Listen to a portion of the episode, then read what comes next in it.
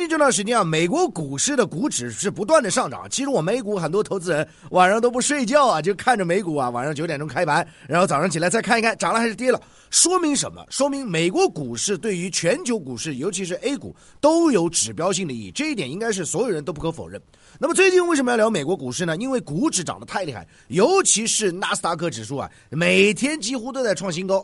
那么这两天大家看到特斯拉股价暴涨之后，马斯克身价成为世界第四大富豪，超越了奢侈品大王阿尔诺啊。那么我们今天就聊一聊，为什么美国股市，尤其是纳指啊，纳斯达克指数不断的创新高，背后到底原因是什么？给我们投资有什么启示？包括现在美国股市到底处于一个什么样的状况？今天跟大家来好好聊一聊。那首先第一点，跟大家聊聊美国股市的现状啊，很多人会讲。呃，到底目前是个什么情况？那么从点位上来讲呢，道琼指数呢，从前期三月份一万九千多点，现在已经拉上来啊，涨幅接近百分之五十了，两万六七千啊，现在。那标普五百指数呢，现在已经逼近它的历史高点啊，那三千多点。纳指呢，可以说是屡创新高啊，站上一万点之后屡创新高。那么这其中呢，我们主要是关注什么？纳斯达克指数。纳斯达克指数它里面很多的科技上市公司、科技的巨头都在这里面。纳斯达克板块，我觉得未来以及当下会对全球的科技产业，包括资本市场，具有一个示范的效应、引领的效应，甚至很多热点，大家要注意啊，都是从美股那边传过来的啊，很多的概念也是如此啊。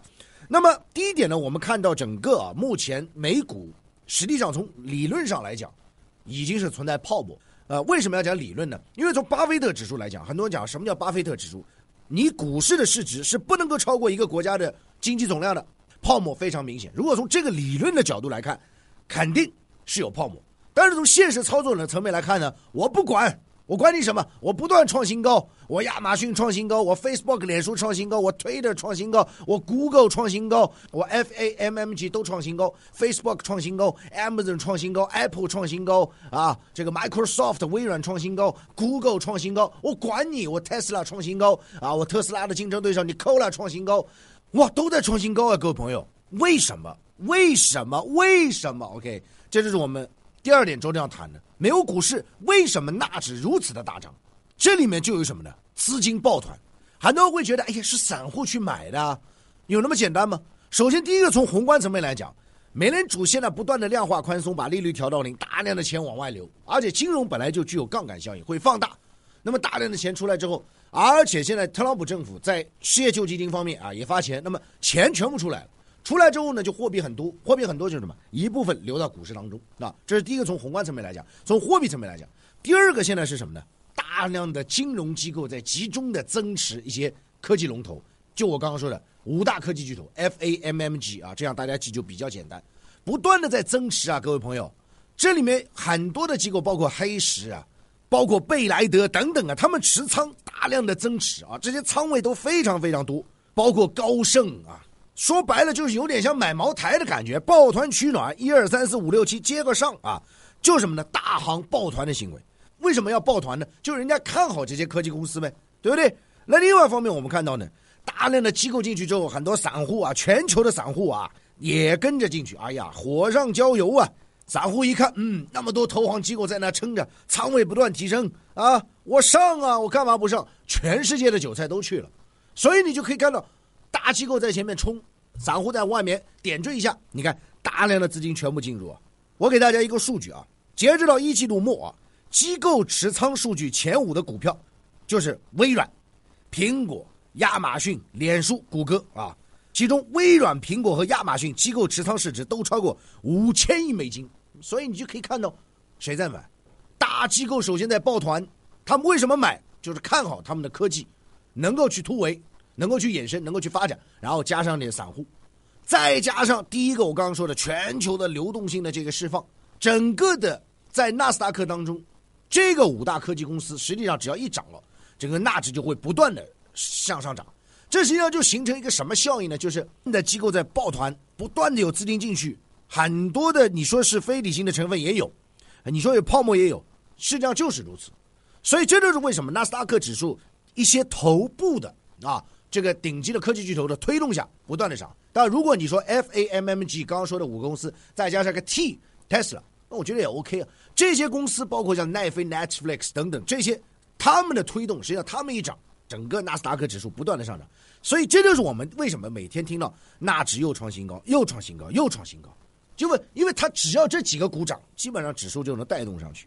那么这也推动了相关公司的市值的暴拉啊！苹果你看市值逼近两万亿美金了，Amazon 亚马逊更是不谈了，首富是贝索斯啊，现在，对吧？特斯拉你看现在股价，截至我们今天录这期节目啊，八月十九号，特斯拉股价是突破一千八百啊，这个逼近一千九，市值三千四百亿美金，全球市值一哥啊，马斯克的身价现在成为世界第四大富有人，所以你就可以看到大机构的不断的涌入，资金的不断进入，使得。相关公司的市值使得纳斯达克指数不断的往上冲，相关的创始人身价也得到一个很大的一个提升，啊，所以从这个层面，大家要看到资金的集中性在纳斯达克当中是密切的淋漓尽致的体现，而机构扮演了一个非常重要的角色。那第三点就要跟大家来谈谈啊，美国股市当前的这样一个风险，两种看法了，一种认为没有风险啊，第二种认为有风险。一方面呢，大家引用巴菲特指数，而且。就巴菲特本人来讲，他最近的持仓动作，你可以看到三季度非常清楚，他清仓金融，当然也不是说全部清仓了，比如说他还适当的增持美国银行一些股票，但是他是买入黄金股，买入全世界这个生产包括存量最大的黄金生产商啊，Barrick，Barrick 黄金啊，Barrick 黄金最近的股价也往上拉啊。那么另外呢，巴菲特还布局一些能源股啊。我认为其实目前来讲哦，巴菲特的投资趋势。并不完全正确啊，并不完全正确，因为其实他在科技股当中，他只是持有 Apple 苹果啊，其他的没有涉及啊，他更专注于他本身的啊以前的这些思维。我认为，其实你如果纯粹的再把巴菲特奉为圣经啊，我觉得其实已经有点不合时宜。但是他的投资思路还是值得我们去参考啊啊，并不是作为你的唯一的标准，因为从最近啊，巴菲特在美股方面的动作来讲，其实。除了在苹果方面啊盈利颇丰之外，包括在航空股方面啊，包括大跌之后它斩仓然后反弹，包括在金融股方面、银行股方面，其实它的收益并不咋地，啊，当然我在这并不是说要啊说老爷子不行了啊，廉颇老矣还能饭否？我主要是跟大家讲，现在就美国股市它的一个重要的一个逻辑已经发生一个非常重要的一个变化，那就是以科技为王的这样一个状态是非常明显，而且是一种新科技新产业啊这样一种模式当中。而传统的一些金融股、能源股，这些其实你看二季度的表现都不好啊。你比如说美国银行二季度业绩表现也不好，啊，这个摩根大通啊业绩也是净利润也是跌，啊，花旗也是跌，啊，富国银行也是跌啊，等等等等啊，这个就告诉我们什么呢？股市当中啊，所谓的股神其实都要加个引号啊，因为有很多的不确定性因素。但是呢，往往在啊所谓的股神他。进行他认为的抄底之后，他的价值在腰斩的话，往往是你去能够抄底的一个机会，啊，这个大家不知道能不能听懂？所谓的抄底，当有聪明大智慧的人去抄底之后没抄到，然后又跌一半，说不定这个机会就是你抄了，人家抄在半山腰，你说不定就能抄在底部啊。当然，我必须要讲，像巴菲特所布局的航空股啊、银行股，它其实某种程度上是啊有一种周期性，像之前巴菲特买的达美啊、美联啊、啊美国航空啊等等啊、西南航空等等，它都是一个周期性的，就是。伴随着现在当下很多的，比如说疫情的啊疫苗的推出之后，可能这个周期性板块会打开。所以我讲到这里，只是告诉大家，就是说，巴菲特的投资的策略、转仓的策略，不失为大家一个参考的指标，但是并不是作为唯一的这样一个啊投资判断的一个思路。另外一面呢，对于美国股市啊，现在担忧的声音越来越多。比如说，投资大亨索罗斯就说了，说美国股市现在已经啊有很大的泡沫。那目前呢，索罗斯其实很多的。啊，也是留着现金，跟巴菲特一样。巴菲特现在据说有一千亿美元现金。那索罗斯呢？目前来看啊，他的这样一个基金的这个市值在三十亿美元左右。但但在前段时间，他也是清仓了很多的金融股啊。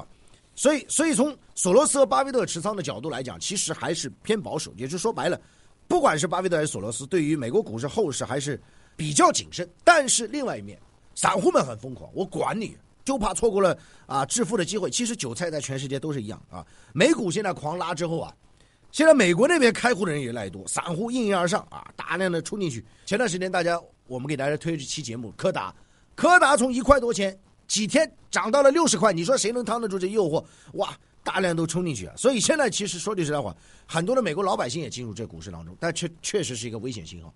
当美国的韭菜开始进入到股市当中的时候，美国股市见顶的这样一个时间点。越来越近，尤其是纳斯达克，美国的资本市场大部分都是以机构为主，但是当很多的美国版的韭菜都进入的时候，这个就非常引发关注。出来混，迟早都是要还的。美联储不可能一直放水放下去。一旦说量化宽松或者零利率稍微进行上浮，这是一个关键时间点。而且呢，黄金目前我们来讲啊，已经是一个历史的高位状态啊。虽然说有人讲黄金可能还有百分之十、百分之二十的增长的幅度，但是回调的时间点在逼近。